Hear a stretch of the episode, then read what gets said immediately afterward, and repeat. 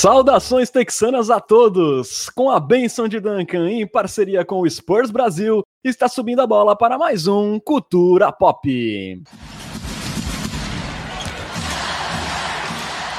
Sejam bem-vindos ao episódio 20 do seu podcast em português sobre o San Antonio Spurs, sendo gravado num dia festivo, já que hoje nosso bom velhinho Greg Popovic completa 72 anos de vida, com cinco anéis nos dedos, três troféus de treinador do ano e uma trajetória brilhante que o fez um exemplo não só como profissional, mas também como pessoa. O Cultura Pop deseja um feliz aniversário com muito amor ao nosso símbolo de sucesso da franquia Silver Black. Parabéns, Pop!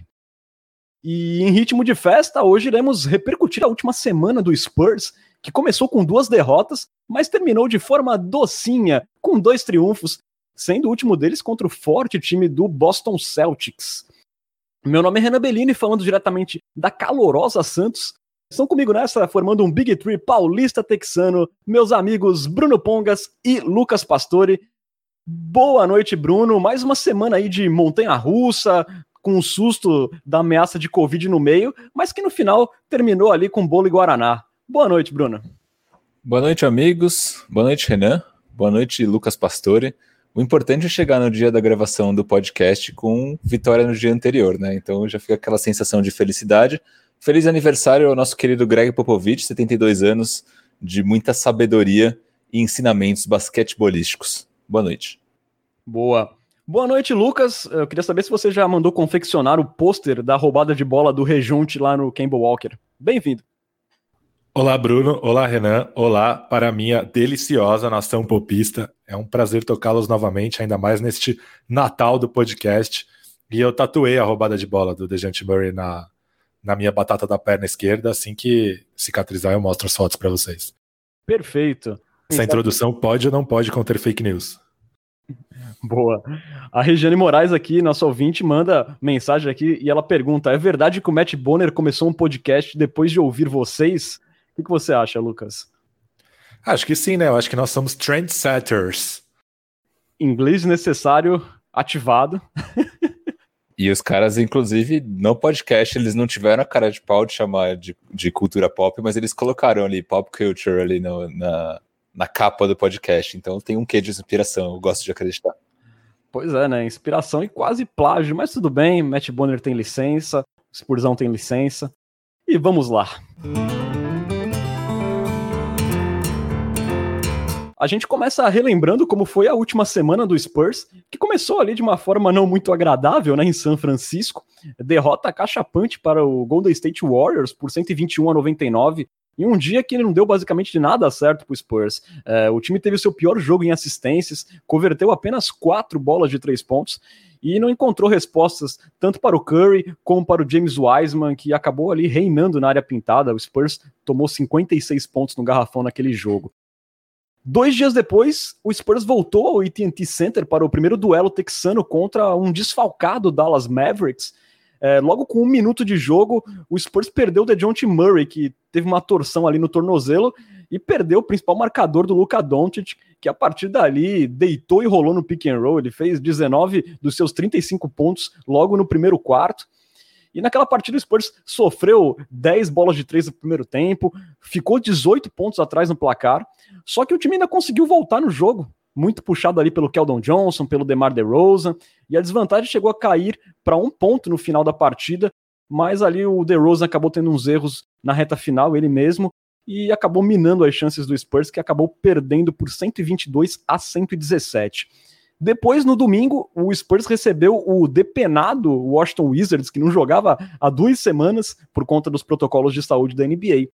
E sem sustos, o Spurs venceu por 121 a 101 após um grande segundo tempo, ali com 62% de aproveitamento nos arremessos, com destaque para o Aldridge e para o Mills, que acertaram seis dos sete chutes que eles tentaram de três pontos, e também para o DeJounte Murray, que ali de forma silenciosa conseguiu seu segundo triple-double na temporada. No dia seguinte, o Spurs ia enfrentar o New Orleans Pelicans na estrada, né, em mais um back-to-back, -back, porém o jogo acabou sendo adiado por conta dos protocolos de saúde em prevenção à Covid-19. Segundo a ESPN americana, o problema não foi exatamente com os jogadores, mas sim com integrantes do grupo de viagem de ambas as equipes que estiveram potencialmente expostos ao coronavírus. Aí, por conta do contato próximo, nem Spurs nem Pelicans tiveram oito atletas disponíveis, é, liberados né, pelo protocolo, que é o mínimo exigido para a realização de um jogo na NBA. Aí, finalmente, após dois dias de descanso, nenhum jogador retido pelos protocolos, o Spurs voltou ao AT&T Center e conseguiu uma grande vitória contra o Boston Celtics por 110 a 106, num jogo ali marcado por altos e baixos bem acentuados. O Spurs também cometeu 20 turnovers na partida, que foi a sua maior marca na temporada até aqui, e o jogo foi decidido apenas nos instantes finais, muito graças a uma roubada maravilhosa de DeJounte Murray no Kemba Walker, como nós já falamos na introdução. É, o caminho da vitória do Spurs contra o Celtics, sem dúvidas, foi pelo garrafão, onde o time anotou 54 pontos. E a vitória também teve assinatura de DeMar DeRozan, foi o cestinha com 21 pontos e 7 assistências, e de Keldinho Johnson, que foi ali o motorzinho do Spurs em momentos críticos da partida. O Keldon terminou com 18 pontos e 10 rebotes. Dessa maneira, o Spurs soma 10 vitórias e 8 derrotas na temporada, ocupando a sétima colocação da Conferência Oeste. Lucas, em jogos ditos contra contenders, o Spurs tem três vitórias e duas derrotas. Apesar de todos os problemas defensivos do time, o Spurs segue se mostrando competitivo contra essas forças da NBA. E a gente pode dizer que, diante disso, o balanço da semana foi positivo, né? Foi muito positivo. Eu acho que sei lá, eu diria que o Spurs está no melhor momento da temporada, na minha opinião, em termos de basquete jogado. Ganhou três dos últimos cinco jogos, né? Já, já teve alguns recordes em que o Spurs tinha ganho quatro dos últimos cinco jogos, mas acho que o jogo contra o Golden State Warriors foi ruim, né? Mas a derrota para o Dallas Mavericks, sem Dejante Murray e sem Derek White, né? Mostra o quanto o Spurs evoluiu da temporada passada, né? Na temporada passada, provavelmente sem esses dois jogadores, talvez o nosso perímetro fosse Brin Forbes, Marco Bellinelli e DeMar DeRozan, né? E o Spurs conseguiu competir até o fim com um time mais talentoso, principalmente sem esses dois jogadores. Então eu acho que em termos de basquete, eu acho que é o melhor momento do Spurs na temporada. Acho que as oscilações aí existem, mas eu acho que elas são menores, né? É, eu acho que a diferença do teto para o piso do Spurs diminuiu bastante. Acho que isso tem a ver com o mini leap do, do, do Gente Murray, com a melhora do Keldon Johnson, que a gente, na verdade, nem sabe se é uma melhora, né? Ou se é só a oportunidade para ele jogar mesmo. E, e acho também com uma evoluçãozinha gradual do Lamarcus Aldridge desde o começo da temporada. É, então eu acho que é um time mais consistente agora. E fica essa observação, assim, né? Que isso tem um lado bom e isso tem um lado ruim. É, puxando agora pela memória, vocês me corrijam se eu, se eu tiver errado. O Spurs só não teve chance de ganhar dois jogos até agora contra Jazz e Warriors. E é curioso como meio que o Spurs meio que tem se adaptado ao nível do adversário essa temporada, né? É, como eu já falei em outro episódio, eu vejo isso principalmente no DeMar DeRozan e no DeJounte Murray, como eles parecem trazer uma energia a mais quando jogam contra favoritos, né? Parece que eles tomam a famosa água do perna longa antes dos jogos. É, eu acho que o próximo passo do Spurs para entrar de, definitivamente na, na briga para playoffs e não só para o play-in, é conseguir jogar com a intensidade que jogou contra Lakers, Clippers e Celtics nos jogos contra Rockets, Thunder e Timberwolves. Mas, cara, é um, foi uma sequência empolgante, assim, um basquete muito consistente e acho que dá sim para deixar a gente animado. Com certeza. Bruno, como o Pesca falou, né? Tirando os blowouts para o Jazz e para o Warriors, o Spurs competiu em todos os jogos é, contra o Dallas, jogando sem o Murray, que é o principal marcador do Doncic, o time teve chances de vencer ali no finalzinho. Você também acha que essa semana foi uma espécie de demonstração de força do Spurs?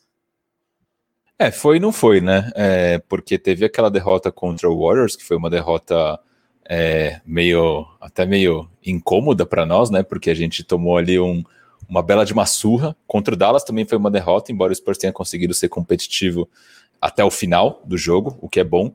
Mas, mas eu vou me ater a pontos positivos nesse começo, mas depois gostaria de falar um pouco sobre a defesa, um pouco mais sobre coisas negativas. Eu acho sim que o Spurs tem sido competitivo contra esses contenders, né? Contra é, times equilibrados, e o Boston é um exemplo disso, é um timaço. né? Então a gente viu, principalmente do lado defensivo, a gente marcando caras com uma diferença de altura e força física muito grande, mesmo assim a gente conseguiu limitar o, o Celtics a um aproveitamento muito baixo, né? Tava até, vocês estavam comentando sobre essa questão do, do quanto o Spurs tem sido competitivo, eu até puxei um tweet do Paul Garcia, que é um jornalista lá de San Antonio que acompanha muito de perto o, o Spurs e sempre tra traz dados muito legais. E ele trouxe um tweet falando que o Spurs só teve três jogos na temporada, né? Como vocês estavam falando, é, com nenhuma chance de vencer no último minuto. Foram esses jogos contra Utah e Golden State que vocês mencionaram. E outro jogo, se não me engano, foi o primeiro contra o Lakers, que o Spurs realmente ali no final já não tinha mais, mais chances, embora a diferença no placar não tenha sido tão grande no final das contas. Ou seja, o Spurs hoje tem uma, uma sequência de 10 vitórias e 8 derrotas, mas se tudo desse certo nessas partidas onde é, a gente poderia vencer no último minuto, a gente poderia ter um recorde de 15-3. Né? Então, é, é óbvio que isso é um exercício muito hipotético, mas mostra o quanto o San Antonio tem conseguido ser competitivo até os finais dos jogos. Né? Foram só três oportunidades onde a gente realmente não tinha chances de virar. E a gente viu isso muito presente no jogo contra o Dallas. Né? O jogo contra o Dallas a gente realmente estava mal, mas aí do nada a gente encostou e se não fosse ali alguns erros bestas, né? Teve o DeMar DeRozan errando o lance livre no final do jogo, a gente cometeu ali algumas é, besteirinhas no final, a gente tinha total condições de, de ter vencido aquele Mavis. Tudo bem, o Mavis estava estava desfalcado de vários jogadores, estava desfalcado de vários jogadores, mas ainda, ainda assim teve o Doncic numa jornada para lá de inspirada, né? Realmente ele ali fez muita diferença. Nesse jogo específico contra o, o Celtics, o Spurs conseguiu é, limitar o Celtics a um aproveitamento de 42,9% nos arremessos de quadra e 33% nos tiros de três. Isso é muito, né? Então mostra o quão impactante a defesa do Spurs foi. E nos jogos que o Spurs vence, a gente tem conseguido impor né, uma defesa boa. Nos, pegando esses dois últimos jogos, né, Wizards e Celtics, o Spurs teve o oitavo melhor defensive rating de toda a liga e foi o sétimo time que melhor limitou os ataques adversários. Então a gente conseguiu limitar esse, nesses dois jogos os adversários a um aproveitamento de 42%. Só que essa, eu estava tendo essa percepção né, de que o Spurs, quando ganhava, conseguia limitar é, bem seus adversários, e eu fui buscar numa, num range de vitórias maior qual que era o nosso aproveitamento. E pegando o, as últimas cinco vitórias, a gente vê as estatísticas defensivas do Spurs, e o Spurs é o terceiro melhor time que mais limita os, que melhor limita os adversários nos arremessos, 41,8%. E é o 14 que melhor defende o perímetro, limita os times a 33%. Então, assim, é, o Spurs tem conseguido, eu acho que principalmente é, do lado defensivo, mesmo sendo uma parte do jogo onde a gente ainda tem muitos problemas, a gente tem a questão do Looney Walker, que eu gostaria de falar mais lá na frente, marcando as estrelas adversárias, a gente tem tido dificuldades nesse sentido, mas ainda assim a gente tem conseguido ter uma defesa que limita muito bem os adversários no, no, no aproveitamento. Isso é muito bom. É, outras estatísticas que eu também acabei puxando e que eu achei relevantes nessa última sequência de cinco vitórias, né? No, se não me engano, dos, dos últimos oito jogos, o Spurs conseguiu cinco vitórias, então eu acabei puxando as estatísticas dessas cinco especificamente.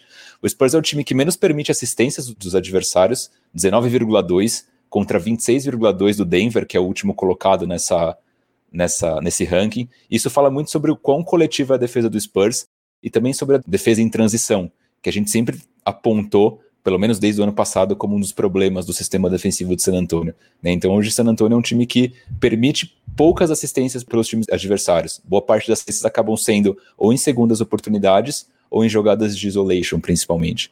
Hoje o Spurs é o nono melhor time que cuida da bola. Então o Spurs permitiu só 6,2 steals dos adversários nos últimos cinco jogos, nas últimas cinco vitórias, desculpa, contra 12,5 do Hawks, último colocado. Então o Spurs hoje é, permite metade dos roubos de bola que o pior time da NBA. Então tem algumas coisas muito relevantes, tem essa questão que o Pesca trouxe, né, da melhora do Aldridge, é, tem o Keldon Johnson também mantendo uma produção super alta, então acho, o, o Devin Vassell e o Jacob Purtle vindo na segunda unidade junto com o Rudy Gay, fazendo muita diferença, né, a segunda unidade do Spurs tem massacrado os adversários, então acho que é, tem coisas muito boas e eu concordo quando, com o Pesca quando ele diz que o San Antonio está no seu melhor momento da temporada. É, falando um pouco sobre o jogo com o Boston, né? Quando eu estava fazendo uma previsão para essa partida, é, o Boston, embora seja um time fortíssimo, teve foi a primeira vez que jogaram juntos nessa temporada Campbell Walker, Jason Tatum e o Jalen Brown, mas é um time que não tem um grande protetor de aro, né? E, eu, e para mim não é uma coincidência que o Spurs não tenha sofrido tanto no garrafão nessa partida, é, porque assim o, os ataques do Boston não, não são tão baseados, não foram tão baseados assim em pick and roll, né? Então, assim, era um matchup difícil para o Spurs, é claro. Boston Celtics vinha de sete vitórias dos últimos dez jogos, mas eu, eu vi ali um caminho que. Porque tem sido meio que um padrão nesses jogos, especialmente nos blowouts, né? O Spurs sofreu muito quando pegou protetores de aros ou pivôs físicos. Foi assim com o Gobert, foi assim com o James Wiseman. Então, foi um ponto a favor, tanto que, como eu falei na introdução, né, o Spurs anotou 54 pontos no garrafão, né? As corridas do Spurs, tanto no segundo quarto, que viraram a partida, quanto ali no início do quarto período, que foi quando o time é, voltou no jogo, né, depois de ter tomado uma corrida do Boston Celtics no terceiro quarto, é, essas corridas se deram muito pelo Keldon Johnson infiltrando e fazendo a festa no garrafão do Celtics, é, dando peitada, fazendo tudo. E então, assim, para mim não é uma coincidência esses bons jogos do Spurs contra times que não tem um grande protetor de aro. Dá para fazer essa mesma ressalva sobre o jogo do Blazers, né? Que talvez tenha sido a melhor vitória do, do Spurs na temporada contra um Blazer desfalcado do Nurkic, né? Que tinha acabado de ficar fora por lesão e tal. Então acho que faz bastante sentido, sim. Sim, é. no caso era o Ennis Canter que estava jogando, que todo mundo sabe que é uma desgraça defendendo, né? É, falando de pontos positivos, né? Eu acho que a gente não tem como fugir de falar de novo sobre o DeJounte Murray. É, ele que conseguiu seu segundo triple-double na temporada, nessa semana, né, na partida contra o Washington Wizards. É, até o, o, Bruno trouxe lá no Twitter a informação de que ele foi apenas o sexto jogador do Spurs a conseguir mais de dois triple-doubles com a camisa do Spurs. É, e ele vem cada vez mais, né, mostrando visão de quadra, cuidando cada vez melhor da bola. Ele tá com uma, com uma relação assistência turnovers de 3.10. É, para vocês terem uma ideia, na temporada passada foi 2.17. E essa estatística de 3.10 é, assistências para cada turnover é uma estatística que, que o coloca ali no top 15 entre é, jogadores da posição 1 na NBA, né? E e, você, e, a gente vê um cara, um jogador muito confiante no mid-range, ele tá acertando ali 46% dos arremessos naquela situação, inclusive, como eu falei em outros episódios, se tornando uma bola de segurança do Spurs. Em alguns momentos lembrou até aquela, aqueles jumpers clássicos que a gente se acostumou a ver do Tony Parker, também tirando da cartola pontos em momentos complicados para o Spurs. E ele segue muito bem nas infiltrações, ele está acertando 65% dos arremessos na área restrita e também é, nos momentos decisivos, ele vai se mostrando importante para o Spurs nas duas tabelas, né? É um jogador que vai se confirmando como um two-way bem interessante nesse ano de 2021. É, eu acho que Primeiro que se você pega ali também, olhando para os últimos 10 jogos, né, que eu acho que é uma amostragem um pouco com um time um pouco mais entrosado, porque se a gente pega essa temporada, a gente não teve pré-temporada, né, por conta da questão do coronavírus, então é, os times tiveram pouco tempo para é, para se adaptar, para se aquecer para a temporada, foi já meio entrando na, na, fogueira e a temporada começou. Então, eu acho que ali os 5, 10 primeiros jogos tem, podem ter uma amostragem um pouco é, irreal é, da real capacidade de cada um dos times e de cada um dos jogadores. Se a gente pega os 10 últimos jogos do, do Murray, 1,2 turnovers por jogo é muito pouco para um armador e para um armador que passa tanto tempo com a bola quanto ele. Então, dá para ver, né? A gente falou muito sobre o Murray no episódio antes da temporada, né, fazendo um review sobre a temporada anterior, e a gente falava é, sobre aspectos-chave para o seu desenvolvimento, que eram dois principais. Era cuidar da bola, né, então cometer menos turnover, ser menos afobado com a bola na mão, e o outro ponto era a questão do arremesso. Embora a gente ainda não tenha visto o, o Murray evoluir tanto como um chutador da linha dos três pontos, mas ele tem se tornado um, um, um arremessador de, de média distância relativamente confiável. Né, virou muito comum a gente ver nos jogos, como você bem citou, o, o Murray saindo ali do pick and roll, arremessando uma bolinha super segura ali do mid-range e se dando super bem, como você disse, né? Lembra muito o Tony Parker em determinados momentos.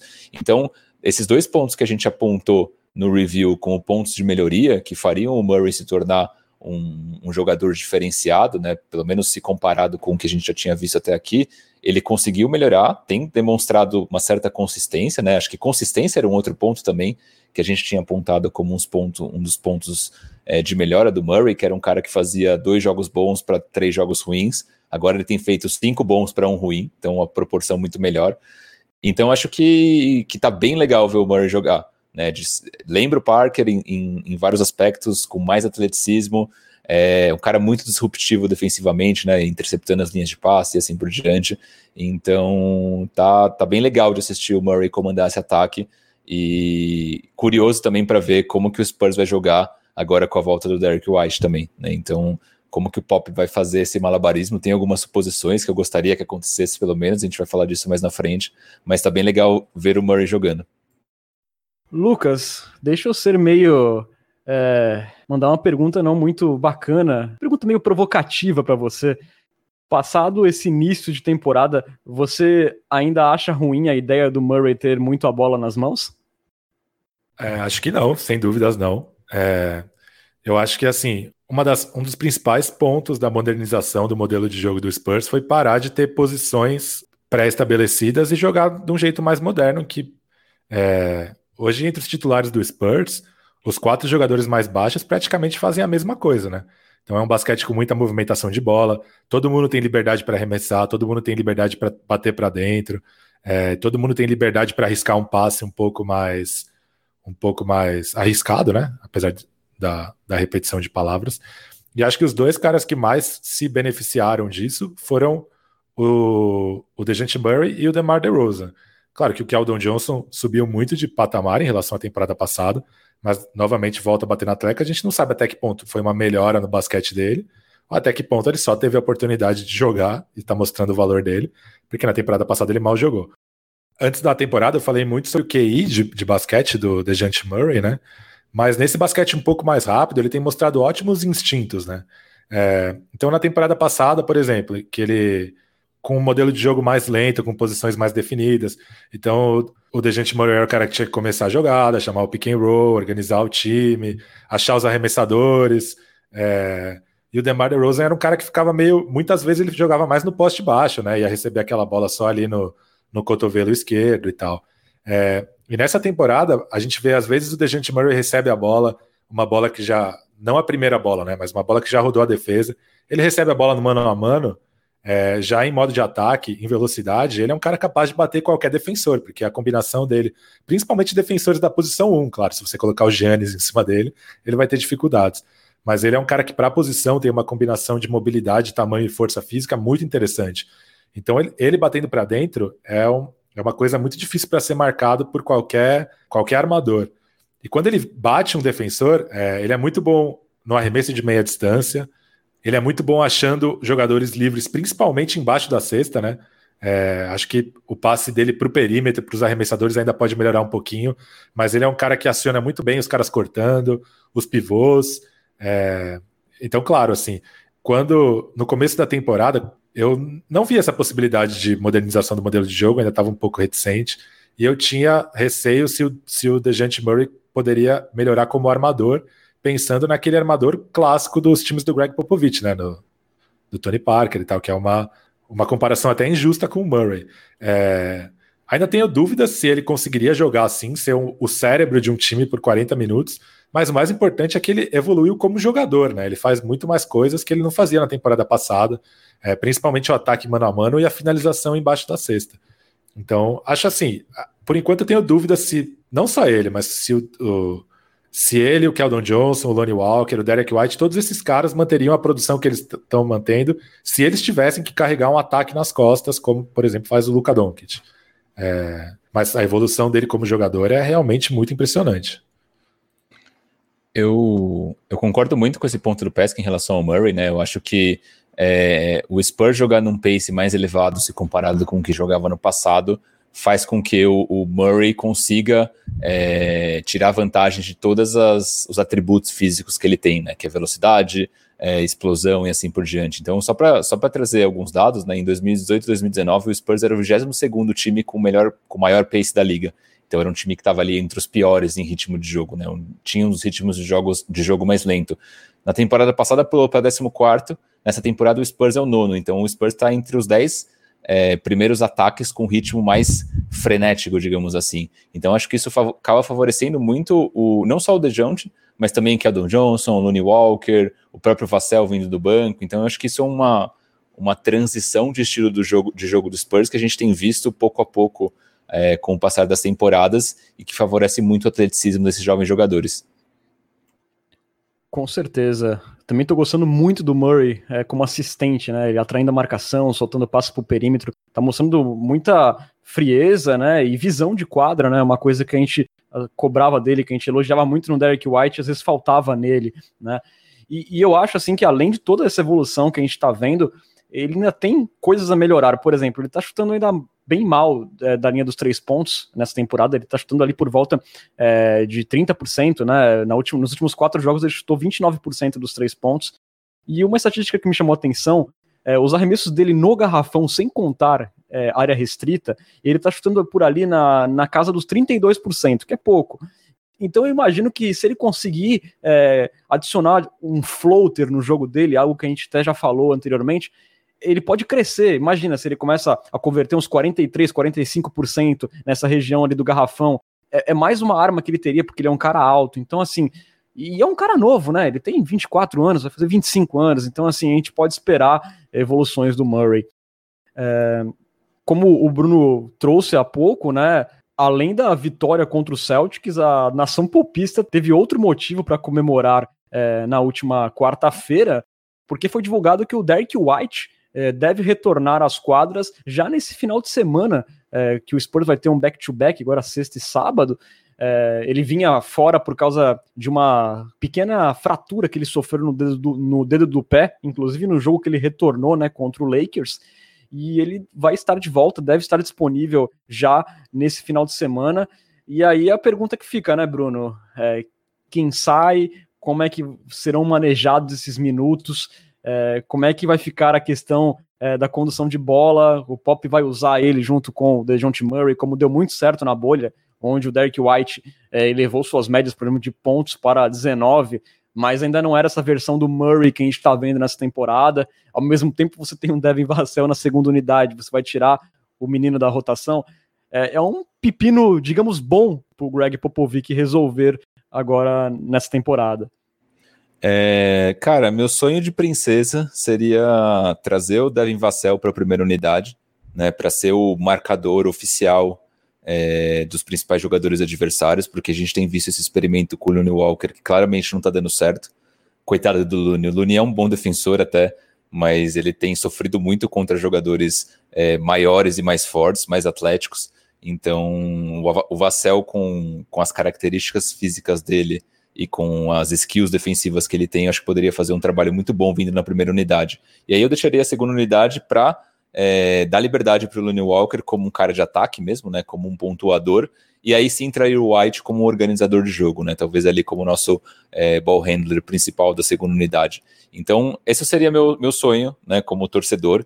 Eu acho que não vai acontecer para agora, talvez seja algo mais para temporada que vem. Sinto que o Pop vem dando cada vez mais liberdade para o Devin Vassell e acho que a tendência é que ele ganhe mais protagonismo com o passar do tempo. Então tenho certeza absoluta que na temporada que vem ele tem grandes chances de vir como titular.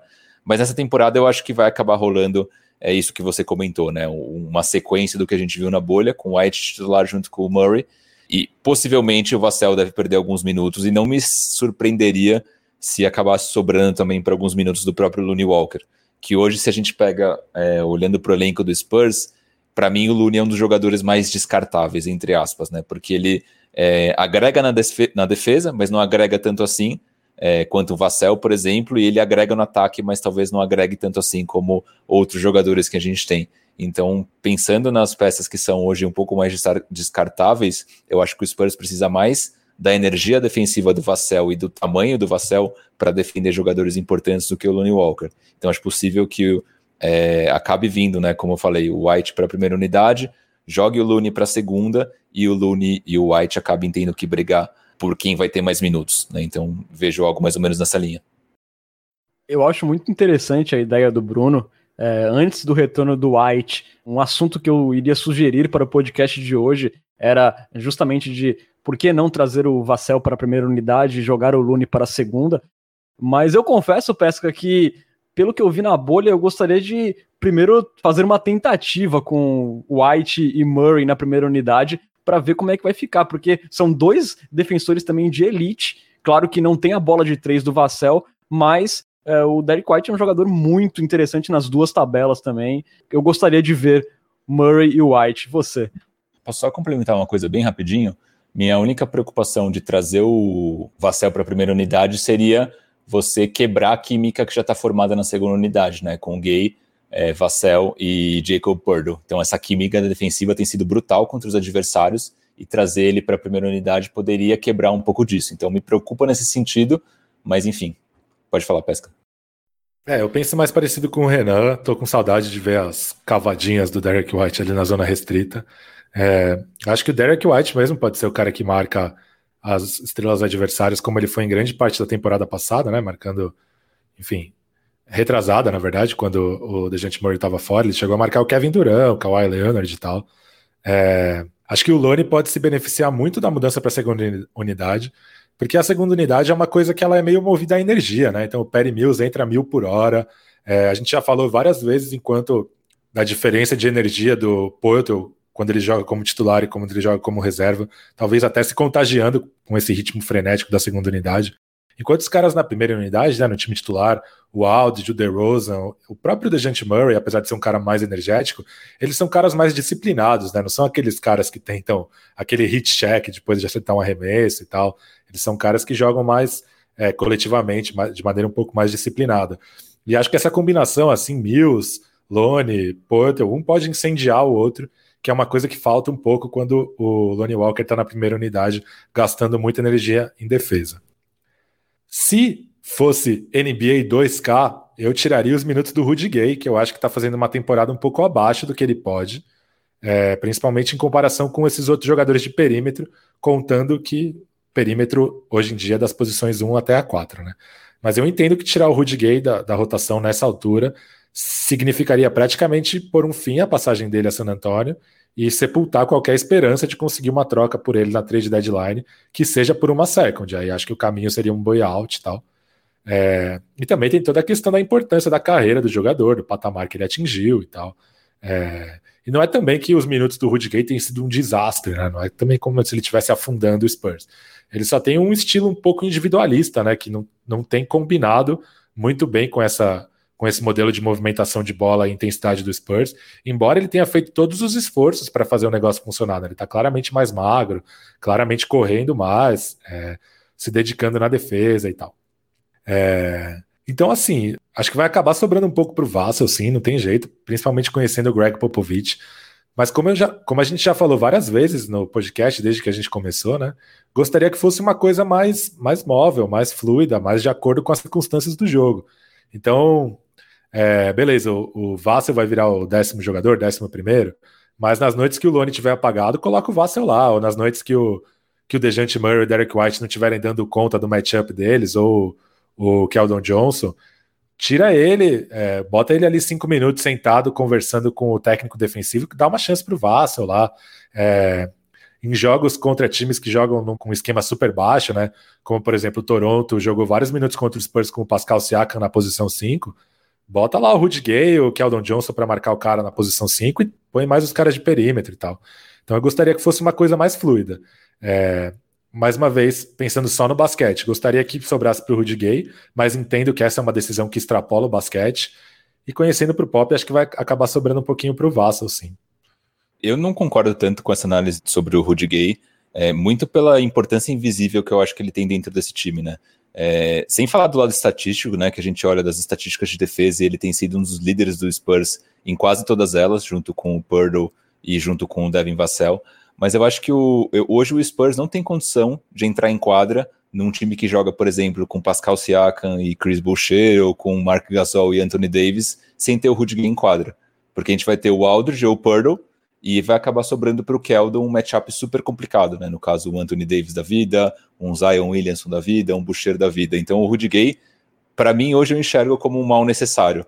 Embora ele seja tudo isso que você falou no ataque, né? Um cara super individualista, que às vezes dá um pouco de raiva, né? Como torcedor, mas eu acho que ele acaba tendo um pouco dessa importância invisível e acaba tornando ele também esse mal necessário hoje para gente. É, eu concordo com o Bruno. Eu acho que o Rudy Gay, por causa do tamanho dele, ele vem tendo uma importância grande na defesa. É, fora que ele já faz parte também da química que existe ali na segunda unidade. E, e, eu ainda acho que, mesmo ofensivamente, ele é um cara que consegue tirar bolas da cartola em momentos complicados, é um cara que consegue criar o próprio arremesso. Claro que, se a gente for mentalizar é, aquela segunda unidade dos sonhos, o estilo do Rudy Gay não vai casar, né? Mas eu acho que não tem muito como realmente é, tirar ele, como o Spurs abrir mão do Rudy Gay nesse momento. É, eu, sinceramente, quero o Derek White na primeira unidade, junto com o Murray, mas eu ficaria muito frustrado de ver o Vassell saindo da rotação, porque assim, né, a gente, a gente pega os números é, do Vassell, ele teve 13 jogos seguidos com pelo menos uma roubada de bola, ele é o segundo do time em roubos, apenas dois a menos que o DeJounte Murray, que joga 15 minutos a mais que ele. Ele está trazendo 40% de aproveitamento nos arremessos de três pontos, e uma estatística que eu achei bastante interessante, é, que eu tenho notado a olho nu, é que em jogos que ele tem mais volume, que ele tem mais bolas para chutar, ele esquenta e se torna um ótimo gatilho. Ele teve seis jogos até agora com pelo menos quatro tentativas dos três pontos, e na metade desses seis jogos, né, em três, ele teve um aproveitamento superior a 50%. Então ele é um cara assim que ele precisa de ritmo, né? Eu não sei se ele vindo como esse décimo jogador da rotação que vai entrar eventualmente quando alguém estiver mal, ele vai conseguir render tudo que ele pode, né? Só que a gente esbarra no problema de quem vai sair. É, você iria diminuir alguns minutos do Murray com a segunda unidade, que é justamente uma formação que tem, tem dado muito certo para o Spurs e tem tirado o Spurs de buracos. Por exemplo, um raro bom momento do Spurs naquele jogo com o Warriors foi quando veio a segunda unidade com o Murray. É, no jogo contra o Washington Wizards, o Spurs começou mal aquela partida, chegou a ficar 10 pontos atrás no placar, veio a segunda unidade e botou o time no jogo. Então você vai tirar o Murray, é, é complicado. Eu acho que o Looney Walker, eu já pensei nessa hipótese do Bruno dele ser o jogador mais descartável, é, entre aspas, nesse momento. Eu tava achando isso até eu ver aquelas partidas dele sem o DeMar DeRozan, que ele teve mais a bola e a gente viu partidas de mais de 20 pontos. Então ele é um cara que tem muito potencial para ser um scorer. Eu acho que nessas partidas é, que ele vem defendendo a principal estrela adversária, ele vai sendo sacrificado porque ele não é um defensor de elite, ele é um bom defensor, mas não um defensor de elite. E ele se desgasta muito defensivamente e no ataque a bola praticamente não passa pela mão dele. Ele é a quinta opção do ataque do Spurs quando ele tá em quadra com os titulares. Né? O Lamarcus Aldridge tem mais a bola, o John Murray tem mais a bola, o Keldon Johnson tem mais arremessos, tem mais toques. Então, eu acho que ele, o Looney Walker tá meio esquecido, abandonado ali na primeira unidade. Eu não vejo sentido pro Walker na primeira unidade. Na segunda, como o Pesca falou, com mais energia, onde ele vai ter mais bolas para chutar, com menos peso de errar. Eu acho que ele poderia agregar muito ali na segunda unidade, muito. Agora, a questão realmente do Vassell é uma coisa que eu não sei como que o Pop vai manejar, né? Se ele vai diminuir um pouco a minutagem do Murray. É, é uma questão aí para a gente observar nos próximos jogos. O Renan, você tinha comentado aí sobre os estilos do Vassell. É, só trazendo uma curiosidade aleatória, uma estatística aleatória, ele está 11 jogos seguidos com pelo menos um roubo de bola sem nenhum turnover, sem cometer nenhum desperdício, né? É a sequência mais longa de qualquer jogador na história da NBA. Enfim, só Sim. essa estatística inútil. Não, não, eu não acho que é inútil, não. Ele tem seis turnovers em 17 jogos. É a sétima melhor marca da NBA com jogadores que atuam mais de 15 minutos por jogo e atuaram pelo menos por oito partidas nessa temporada, né? É um cara que vai aproveitando bem demais os momentos que ele tá tendo em quadra. Seria uma judiação ver ele saindo dessa rotação. Aqui é importante a gente voltar para uma tecla que a gente bateu no último podcast, né? Que talvez é, o Spurs não tenha minutos para todo mundo e precise fazer aquela troquinha dois por um que a gente está falando, né? Então, de repente, você coloca ali um Rudy Gay mais um dos jovens armadores que, que você conseguiria por isso? Né? Sei lá. Será que você consegue um Aaron Gordon, um John Collins, um Laurie Markkanen, sei lá, um Miles Turner? É, é de se pensar é. assim, né? Porque realmente não tem minutos para todo mundo e são jogadores que precisam de minutos, né? Se você tem um jogador como Lonnie Walker no seu elenco, você não tem minutos para ele, um, um, cara que claramente tem potencial, mas claramente está longe desse potencial como esse cara vai atingir esse potencial sem entrar em quadra, né? Ele já é um cara que não dá mais para pensar em mandar ele para a G-League. É, então, eu acho que o Spurs está caminhando para isso. E assim, eu acho que hoje em dia não dá para pensar em trocar o DeRozan nem ferrando, assim. Eu acho que seria, sei lá, seria meio desastroso. É, principalmente se for por um cara um nível menor, né? Eu acho que o Spurs só deveria pensar em trocar o DeRozan hoje se fosse por uma manta, assim, né? Se fosse para o Spurs sair claramente em vantagem da troca.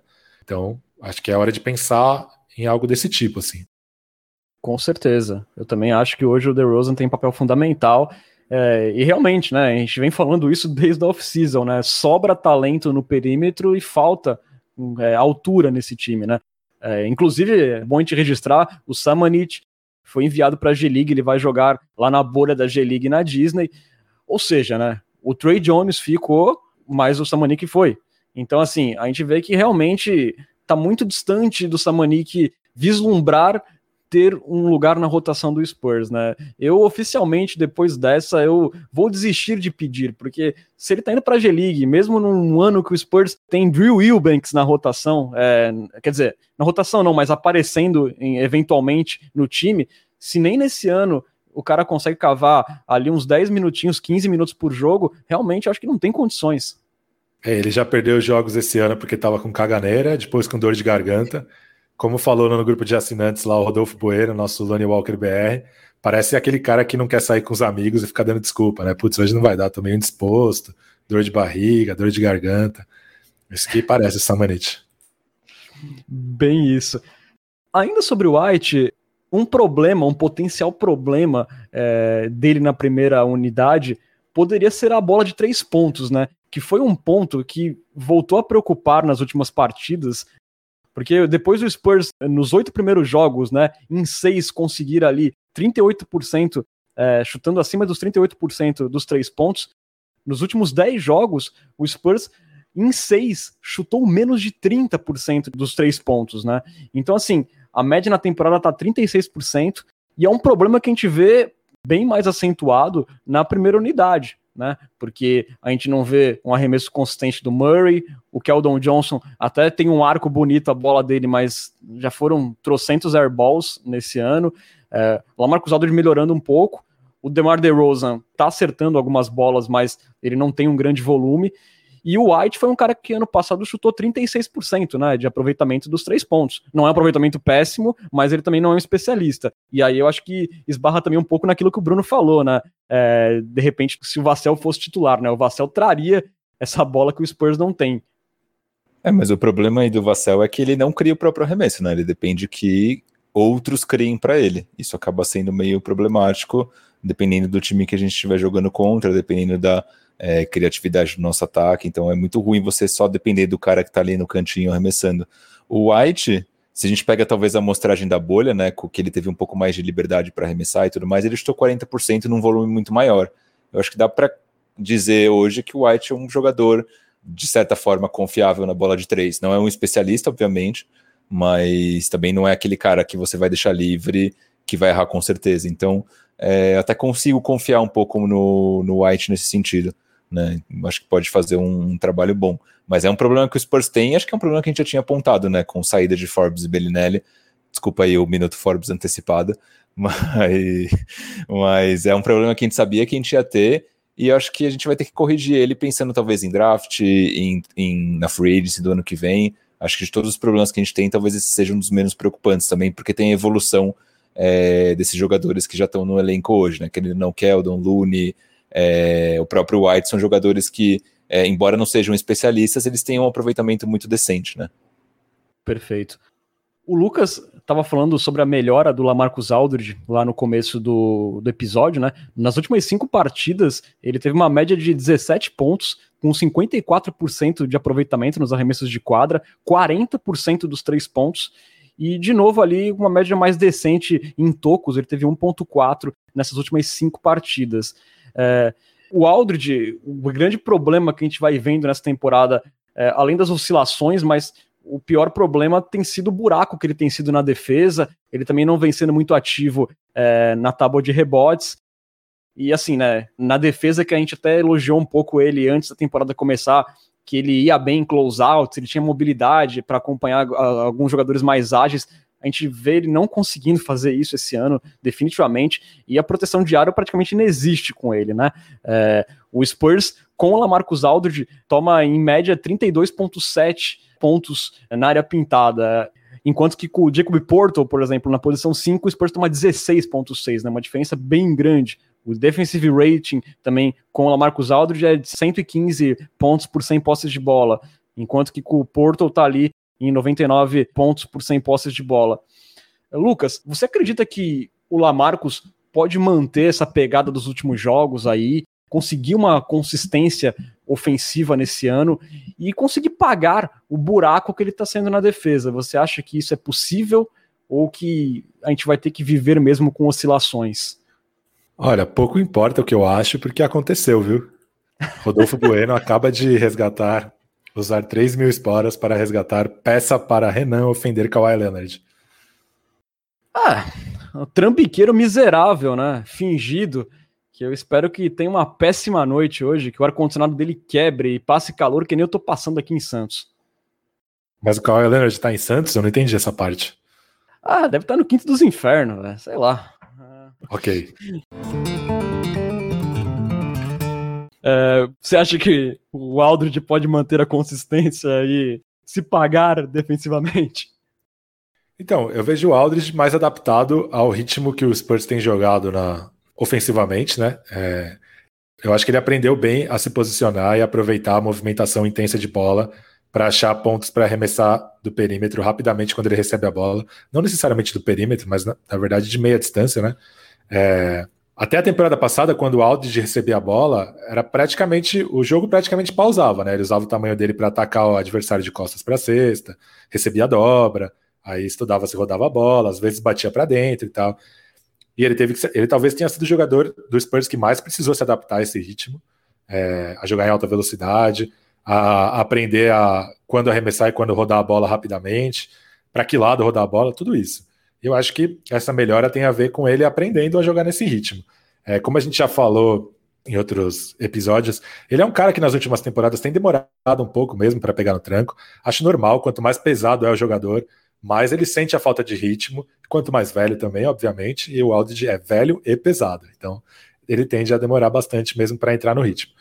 Defensivamente, eu até acho que ele vai bem na marcação homem a homem, quando ele, principalmente quando ele tem que defender o poste baixo porque ele é um defensor disciplinado, né? Ele não é um cara que tem uma técnica incrível, não é um cara que tem instintos incríveis, mas ele é aquele cara que usa o tamanho que ele tem, ponto final. Assim, você não vê ele caindo em pump fake toda hora. Então ele é um defensor disciplinado que sabe usar o tamanho do corpo dele. Mas realmente, defendendo o pick and roll, ele está mostrando uma falta de mobilidade impressionante que ele não tinha mostrado até agora. E a proteção de aro nunca foi exatamente o ponto forte dele, apesar do tamanho dele e tal. É... Mas assim, o basquete é um jogo coletivo, né? Então eu acho que o time precisa ser competitivo com o Aldridge em quadra. Eu acho que ele é um cara que melhora, é, sei lá, a diferença dele pro Poto no ataque é parecida com a diferença deles na defesa, só que inversa, né? Então eu acho que acho que sim, eu acho que é sustentável ficar em, o Aldridge em quadra nesses minutos, porque eu acho que ele acaba se pagando no ataque, caso ele se comprove essa teoria de que é uma evolução e que ele não só está passando por uma fase boa, depois volte para aquele momento meio modorrento que ele estava atravessando no começo da temporada. Aqui o Yuri Colonese coloca as imagens do Lamarcus pulando para fingir marcação de arremessos do perímetro são as melhores, né? são dignas de tinha full essas daí. Eu concordo com o Pesca da importância ofensiva dele, é, especialmente quando as defesas compram a ameaça dele começam a fazer dobras, as coisas ficam muito mais fáceis para o Spurs quando isso acontece, né? E é bem animador o aproveitamento dele dos três pontos nos últimos jogos, só que na defesa, realmente, nossa, a defesa de pick and roll tá um negócio triste. E você, Pongas, você é meio cético, né, quanto a uma consistência do Lamarcus. É, cara, aos 35 anos acho difícil, mas eu nem tenho muito o que falar do Aldridge, vou até, eu acho que o Pesca já deu o gabarito. Eu acho que o Aldridge estando bem ofensivamente, como ele esteve no jogo de, contra o Celtics, depois contra o Blazers, ele se paga. Então, enquanto ele conseguir fazer um jogo desse a cada três, e nos outros ele conseguir manter ali uns 12, 13, 14 pontos, tá excelente. Acho que é isso que dá para esperar do Aldridge aos 35 anos, nesse momento da carreira. E eu achei importante que ele fez esse jogo contra os Celtics, né? Vai que eles se animam aí, resolvem mandar uma troca aí, mandar uma trade, quem sabe, né? É, a torcida. E antes da gente fechar o assunto garrafão, eu tenho que falar, né, que o Jacob Porto, em compensação, na defesa, ele anda muito bem. O Bruno trouxe lá no Twitter uma estatística é, nessa semana que foi até trazida pelo Looney Walker Brasil, que o Porto é o terceiro melhor protetor de aro da NBA, assim, levando em conta o aproveitamento de field goal dos oponentes que ele defende. Né? É uma, é uma informação trazida ali pelo Rooney Walker Brasil, mas que tem a benção de Matheus Gonzaga do Layups em Trees. É, e, o, e o Porto também é o décimo da NBA em rebotes ofensivos, então o Porto realmente vai muito bem. É, depois daquela acordada que ele deu, que ele começou muito mal a temporada, ele vem fazendo muito bem o seu papel na defesa nessa segunda unidade. O problema puxado da defesa do Aldridge, né, é que o Spurs tem uma estatística infeliz essa temporada, que é justamente o garrafão, né? O Spurs é o sétimo time que mais sofre pontos na área pintada, uma média de 48.4 por partida. E, e, essa foi uma stat meio chave, né? Nas derrotas acachapantes. O Spurs tomou 52 contra o Utah Jazz, tomou 56 contra o Golden State Warriors, tomou 50 contra a Dallas. Verdade que o jogo foi parelho, mas também machucou muito o Spurs esse tipo de jogada ali, muito graças ao pick and roll do Luca Doncic. Eu só queria falar que nosso dia, né, ele tem duas certezas, né, acordaremos e receberemos uma mensagem de estatísticas positivas do Jacob Porto no grupo de assinantes do nosso querido Leopão. Com certeza. Aqui, ó, o nosso ouvinte e Coyote Premium Rafa Giuliani coloca Porto é o Gobert sem grife.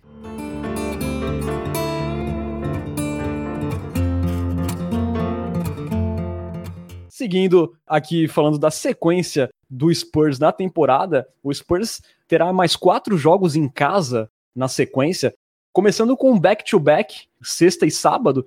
Primeiro, enfrenta o Denver Nuggets, que vem muito quente, um dos times mais quentes da temporada nesse momento, quarto colocado na Conferência Oeste, 11 vitórias e 7 derrotas. Ele vem de 5 vitórias eh, nos últimos jogos. O o Jokic com uma média de 26 pontos, 12 rebotes, 9 assistências, 2 steals. O Michael Porter Jr. metendo 30 pontos contra o Dallas, um cara que vai explodindo vindo da, da segunda unidade. É, o J. Michael Green também começando a se encontrar ali como peça de esquema, e o time vai se reencontrando, né, após ter perdido peças importantes na off-season. E aí a gente fica naquela dúvida, né? Quem que vai marcar o, o Joker, né, Pesca? Porque ele castigou bastante, né? A gente na bolha. O Michael Porter, com a altura, arremessou por cima de todo mundo, fez 30 pontos é, durante a bolha da Disney. E é um jogo que a gente imagina que a segunda unidade do Spurs não deve sobrar tanto, né? É, de fato, Denver talvez seja o time com o elenco mais profundo da NBA. E a gente falou bastante sobre isso, principalmente na off-season, né? É, o Keldon Johnson, na posição 4, está fazendo um trabalho incrível, marcando alas mais físicos, né? Como Zion, Pascal, o próprio LeBron. Mas é, ele consegue igualar a força física desses caras, mas ele não consegue igualar o tamanho deles, né? É, o Spurs já sofreu com o Michael Porter na bolha. O Spurs tem uma certa sorte de enfrentar o Dallas, não sorte porque o Spurs perdeu, né? É, mas enfrentar o Dallas sem os pivôs, né? Sem o Maxi Kleber e sem o Dwight Powell, o que fez com que o Porzingis jogasse na posição 5. Se o Keldinho tivesse que marcar o Porzingis, o Porzingis simplesmente arremessaria por cima dele como se o Keldinho não tivesse lá. Eu imagino que com o Michael Porter possa ser diferente. Se ele jogar na posição 4, né? Porque ele ainda joga uns minutos na posição 3 e pode ficar mais difícil ainda. Então é um desafio, assim, encontrar alternativas para frear essa, essa força ofensiva deles. É, na bolha, o Jokic realmente jogou muito bem, mas o Spurs estava sem o Lamarcus, que apesar de não ser a maior maravilha defensiva, não é o Drew Banks. Então, talvez, por mais que o, o, o Jokic seja um jogador muito melhor que o Porter, eu acho que o Porter é um matchup um pouco mais complicado para o Spurs. E eu acho que é aí que o jogo pode desandar um pouco. Concordo. Um jogo bastante difícil aí para a gente ficar de olho nesse matchup com o Michael Porter. No dia seguinte, o Spurs enfrenta de novo no AT&T Center o Memphis Grizzlies, que é o sexto colocado na Conferência Oeste e vinha muito quente antes de ter os últimos cinco jogos adiados por conta dos protocolos de saúde, né? O time vinha de cinco vitórias, incluindo triunfos ali contra Brooklyn Nets, Phoenix Suns e o Philadelphia 76ers, ou seja, né, um time que, que já conta com o retorno do Jamoran e o Jaren Jackson Jr. tem expectativa de retornar nessa partida, então é mais um problema para o Spurs, um cara alto ali que joga no garrafão, que tem arremesso de fora. O Valanciunas também pode retornar. Lembrando que o Spurs já venceu o Memphis nessa temporada, mas o time estava sem o JJJ, por exemplo.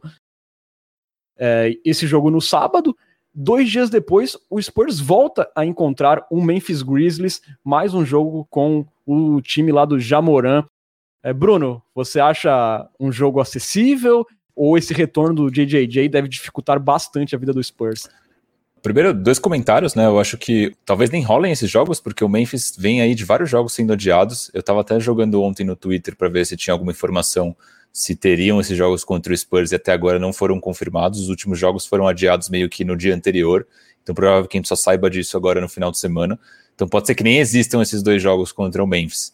É, depois, o Memphis está em oitavo na, na conferência. Acho que você tinha falado que estava em sexto, Renan, mas o Memphis hoje está atrás do Spurs é, em vitórias e derrotas. Mas eu acho um jogo acessível, né? Mesmo com a volta do JJJ, o JJJ é um cara que ele joga mais fora do, do garrafão, ali chutando de três no perímetro, do que propriamente é, como um, um, pivô, um ala pivô tradicional. Então eu não vejo ele machucando tanto a gente no garrafão. É, e eu acho que, obviamente, é um jogo difícil, né? No primeiro jogo a gente tomou um baile do Jamoran, embora o San Antonio tenha não deixado, mas é, percebido que mesmo com o Moran on fire, o Spurs estava conseguindo dominar o jogo, então o Spurs não deu é, aquele aquela sufocada nele para tentar impedir ele de fazer cestas, porque ele poderia começar a distribuir jogo e o Spurs tomou a bola de três. Então o Spurs tomou muito, muita cesta no pick and roll, mas acho que de certa forma foi de, de maneira liberada, deliberada. É, mas eu acho que é, são, são três jogos, né? Até contando contra o Nuggets, são três jogos vencíveis para mim. O Nuggets é um duelo difícil, é muito difícil, né? Um, para mim é um dos melhores times da, da liga. Mas depois contra o Memphis, para mim daria para ganhar as duas tranquilo. É, vamos completar com o jogo de quarta-feira contra o Minnesota Timberwolves, de novo no AT&T Center, o Timberwolves, que é o lanterna da Conferência Oeste, ele perdeu oito das últimas dez partidas que fez, segue sem o Carl Anthony Towns, que foi diagnosticado com Covid, Lembrando que o Spurs já perdeu um jogo sem o Towns jogando, né? Foi num back-to-back -back lá em Minnesota. É, e recentemente o Wolves venceu o Pelicans até sem o DeAngelo Russell também. Então, assim, é sempre um jogo para se tomar cuidado, até porque a gente volta naquilo que até o Pesca chamou atenção no começo do podcast. O Spurs entra em, em rotações diferentes, é, intensidades diferentes, dependendo do adversário. Então, a gente nunca pode colocar um jogo assim teoricamente fácil como ganho para o Spurs, né? Então são essas quatro partidas. É, Lucas, qual o seu palpite aí? Denver, duas vezes Memphis e uma vez Minnesota. Um grande momento agora do podcast. Meu palpite é 3-1, mas seria a cara do Spurs ganhar do Denver e perder do Minnesota, né? Bem capaz, já ganhar, aconteceu. Ganhar do Denver e duas vezes do Memphis e perder do Minnesota. É bem capaz. Lembra no começo da temporada que aquela sequência que a gente esperava duas vitórias contra o Minnesota e foram duas vitórias contra o Los Angeles Lakers e uma contra o Clippers. Então, tudo pode acontecer. E você, Bruno? 3-1 é, se tiver os jogos contra o Memphis e 1-1 se não tiver os jogos contra o Memphis. Mas lembrando que, que as últimas, acho que duas ou três, os últimos dois, três palpites eu acertei. Então, estou com o pé quente. Com certeza. Eu também vou no 3-1 e eu confesso para vocês que eu ficaria decepcionado se fosse algo abaixo disso, porque depois dessa vitória com o Boston eu fiquei feliz, eu fiquei empolgado. Eu espero pelo menos um 3-1. Eu acho que, complementando a análise de vocês, é, um, uma dificuldade que pode se apresentar por Spurs nessas partidas contra Denver e Memphis é que eles têm segundas unidades qualificadas, né? Eu acho que a segunda unidade do Spurs pode não sobrar tanto nessas partidas, né? Você tem, por exemplo, no Denver, o próprio Michael Porter Jr., você tem ali o, o Monte Morris, você tem o J. Michael Green, o Campasso anda jogando bem também lá no, no Denver. Já o Memphis vai ter agora com o retorno do JJJ, terá na segunda unidade o Brandon Clark, tem o Grayson Allen, o, o sujo amigo do Lucas, o Tyus Jones, tem também o Gorg Jang, então são segundas unidades é, mais qualificadas e que de repente aquele refresco que os reservas do Spurs têm dado é, para o time em muitos jogos, de repente pode ser que não aconteça. Então vamos ficar de olho, são jogos complicados, mas vencíveis. É, acho que outro, outra ressalva que vale fazer, que eu até estava conversando com o Bruno antes de começar a gravação, que o Spurs tem dado muita sorte com a pandemia por enquanto, né? Então enfrentou o Dallas no meio do surto, agora vai enfrentar o Minnesota sem o Towns, enfrentou o Washington no primeiro jogo deles, depois da maior inatividade da história da NBA, né? Tirando a suspensão da temporada na temporada passada, nunca um time tenha, tinha ficado tanto tempo sem jogar. E os caras literalmente completaram o time com contratos de 10 dias. E eu acho que assim, por enquanto, muita sorte. Esperamos que continue assim, né? Por enquanto, só o Drew Wilbanks é, teve problemas com coronavírus, ou seja, nada. É, mas do jeito que estão as coisas, tanto nos Estados Unidos quanto na Liga, eu acho que é questão de tempo até o Spurs ter pelo menos alguém contagiado, alguém saindo da rotação. É, mesmo com lesões, o Spurs não deu muito azar, né? Teve o Aldridge com alguns jogos, o Derek White, mas o time tá jogando igual em praticamente todos os jogos. É, eu, às vezes, vou assistir um trecho de um jogo ou vou abrir um box score para ver como foram meus jogadores no Fantasy. Liter tem jogadores que literalmente eu não conhecia, nunca tinha ouvido falar. E eu sou um heavy user de NBA, né? Um cara que consome bastante e tal. Então eu me deparo lá com um nome, às vezes, num quinteto titular de um time forte que eu nunca tinha visto na minha vida. E o Spurs ainda não, não teve que enfrentar nada parecido. Tomara que continue assim até o fim da temporada. Mas eu tendo a achar que é difícil, que tem que ser, que essa sorte tem que ser multiplicada por 10 para que o Spurs não passe por nada parecido até o fim da temporada. Com certeza, né? E assim, pelo menos uma pessoa a gente sabe que não vai mais pegar Covid, e essa é uma grande notícia também do dia. No dia do seu aniversário, o Greg Popovich recebeu uma dose da vacina contra o coronavírus. Então, nosso querido velhinho mal-humorado está protegido desta praga. E, e, complementando né, sobre o Spurs nesses jogos, a gente vai ter o retorno do Derek White, que é uma coisa que às vezes a gente esquece um pouco quão bom ele é, né? A gente tá tão empolgado com esse início positivo do Spurs, mas ele é um cara que tem condição de elevar bastante a gente, especialmente na defesa, que vem sendo um problema. O Pesca falou desses desconhecidos aí que o Washington Wizards é, trouxe para o jogo, né? Teve um cidadão lá que eu até esqueci o nome que pegaram ele na porta do ginásio e o cara meteu lá duas, três bolas de três, né? Então, assim, o White tem, tem tudo para melhorar ainda mais esse time do Spurs, então também fica a expectativa de uma melhora nossa. Teve o um jogo contra o Rockets também. Quem foi o Cestinha mesmo? Tô abrindo aqui o box score, mas não lembro. Mas era um jogador não exatamente dos mais famosos. Mason Jones, não foi? Esse aí, esse aí. É, esse mesmo. Na verdade, foi no jogo que o Spurs ganhou, né? O Mason Jones jogou bem. Mas, Exatamente. pô, Mason Jones, gente, parece nome de funcionário do almoxarifado, né?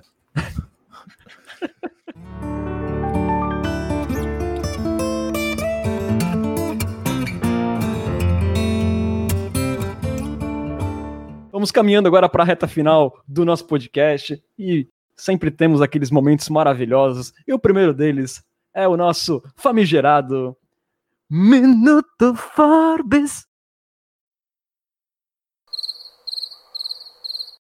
Esqueci que era comigo, fiquei tão emocionado com a vinheta que me esqueci.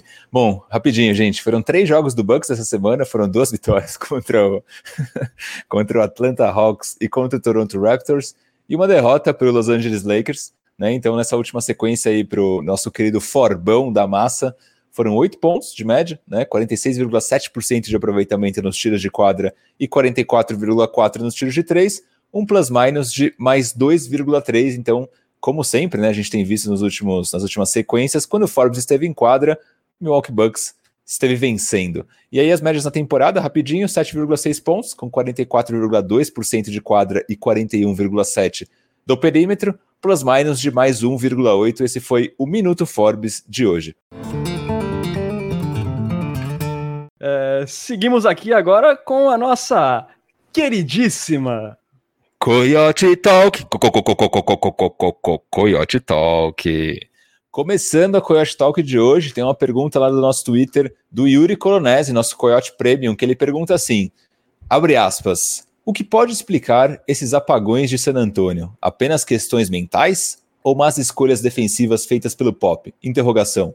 Uma das escolhas mais defensivas, ele cita, né, que seria o Looney Walker tentando marcar o melhor jogador adversário. vou passar a bola para o Lucas Pastore, que ele tem uma teoria sobre os apagões de San Antônio. Vai lá, Lucas. É, na verdade, eu não vejo o Spurs apagando na questão mental, assim. Eu vejo o Spurs competindo em toda a posse nessa temporada, assim. É dificilmente ver aquela postura é, frustrada, corporal e tal.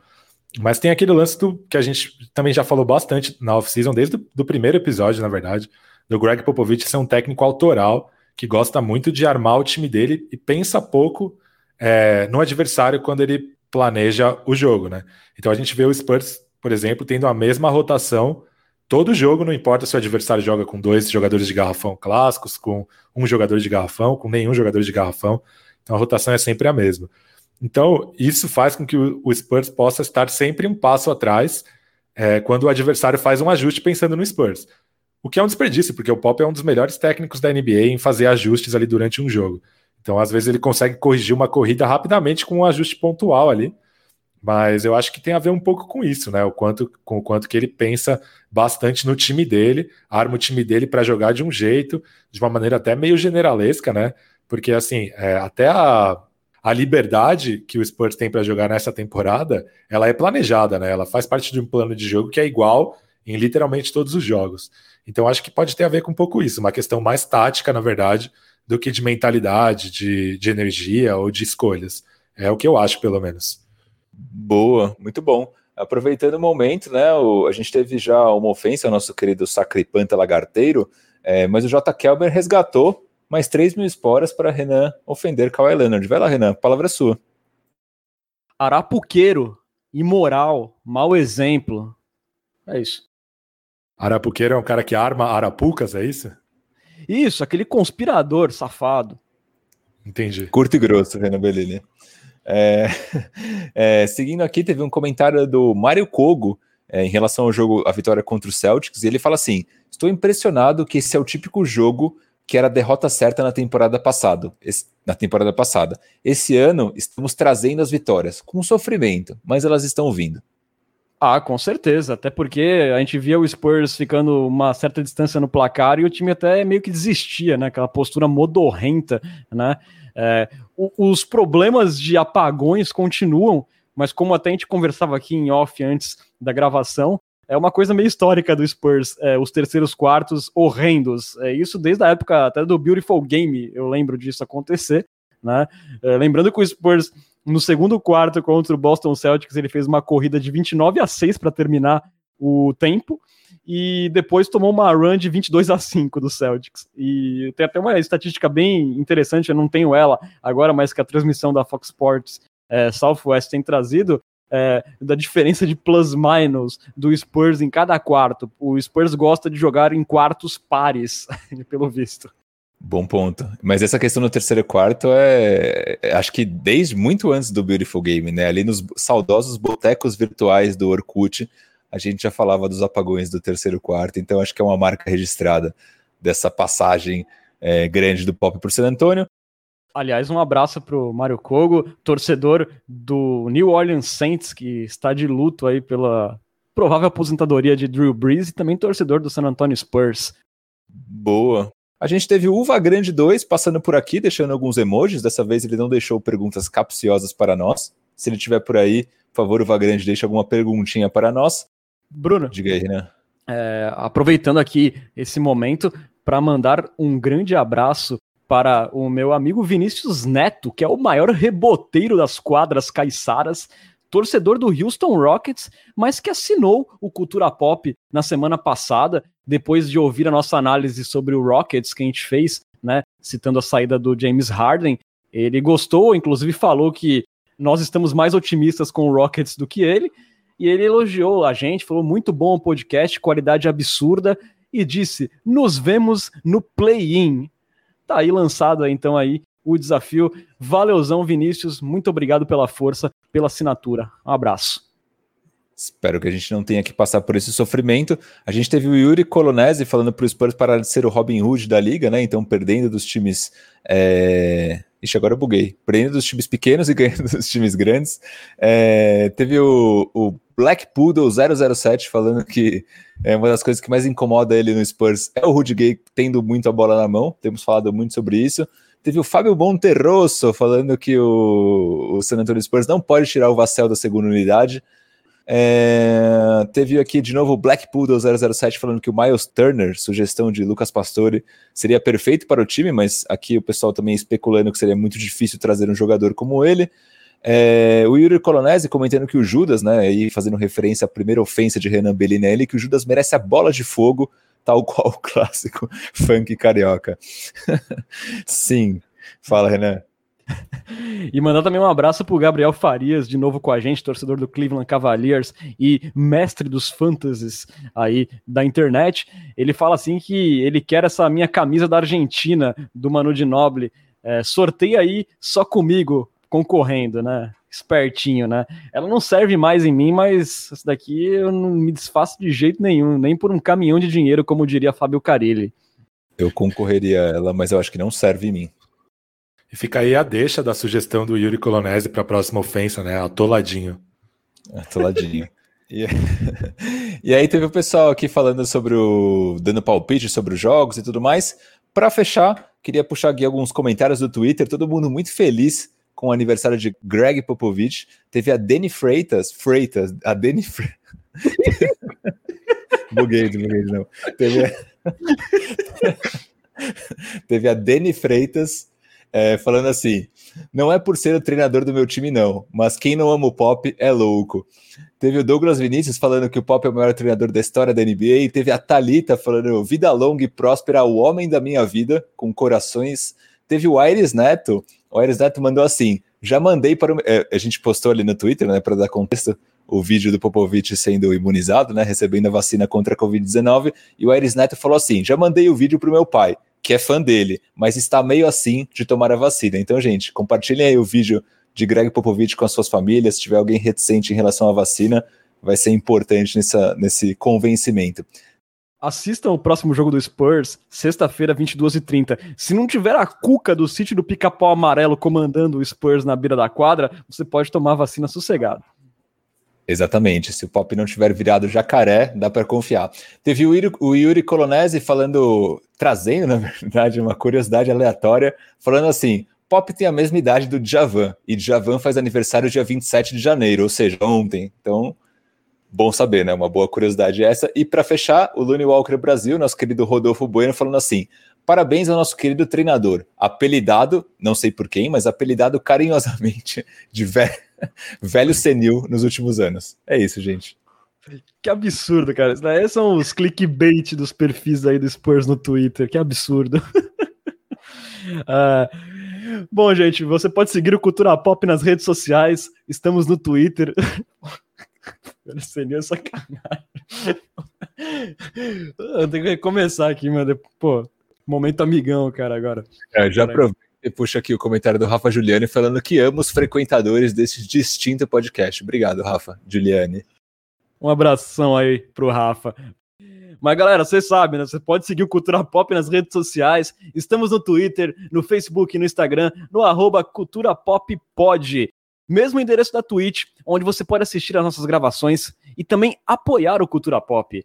Assinando nosso canal, você vira um Coyote Premium e ganha benefícios exclusivos, como estar com a gente num grupo de WhatsApp, dar pitacos em nossos roteiros, mandar perguntas em áudio para Coyote Talk e também ganhar emotes exclusivos para interagir no chat da Twitch.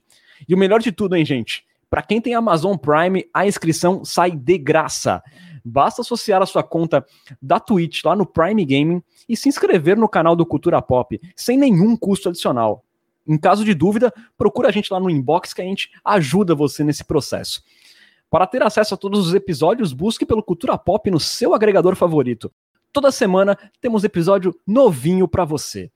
E lembrando que o Cultura Pop é uma parceria com o site Spurs Brasil, que desde 2008 é a sua fonte de notícias em português da franquia Silver Black, acesse lá spursbrasil.com. Valeuzão, Bruno, mais uma semana feliz aí, com bolo de aniversário do Pop e vitórias na conta, que vem a outra. Boa noite, boa tarde, bom dia, querida nação popista, querido Renan Bellini, querido Renan Pastore, parabéns ao nosso querido velho senil, Greg... Renan Pastore? Eu falei Renan Pastore? Vamos lá. A gente tá Vou casado, não sabia. vamos lá, vamos lá. Nem precisa cortar, pode deixar. Então vamos lá, de novo. Boa noite, boa tarde, bom dia, querida nação popista, querido amigo Renan Bellini, Lucas Pastore. um abraço ao nosso querido Greg Popovich, nosso velho senil, de acordo com o Lone Walker Brasil. E até a próxima. Vamos esperar aí uma semana de três vitórias e apenas uma derrota, ou por que não quatro vitórias, não é mesmo? Quatro vitórias, se Deus quiser. É, boa noite, Lucas. Muito obrigado por mais um Cultura Pop. Obrigado você, Renan, pela mediação imunizadora. E obrigado, Bruno, pelos comentários curadores. E aí é como diria o grupo Pique Novo. Eu vou te confessar, perdi meu chão agora. Difícil acreditar que você foi embora. É, rapaz. Todos nós perdemos Pique o novo. chão nesse momento. Pique novo, é. Pra fazer a gente perder o chão de vez. É, vamos ficando por aqui, galera. Vocês esteve na companhia de Renan Bellini, Bruno Pongas e Lucas Pastore. Voltamos na semana que vem com mais resenhas sobre o nosso querido Spurzão. Muito obrigado pela audiência, até a próxima e parabéns, Pop! Muitos anos de vida. Tchau, tchau.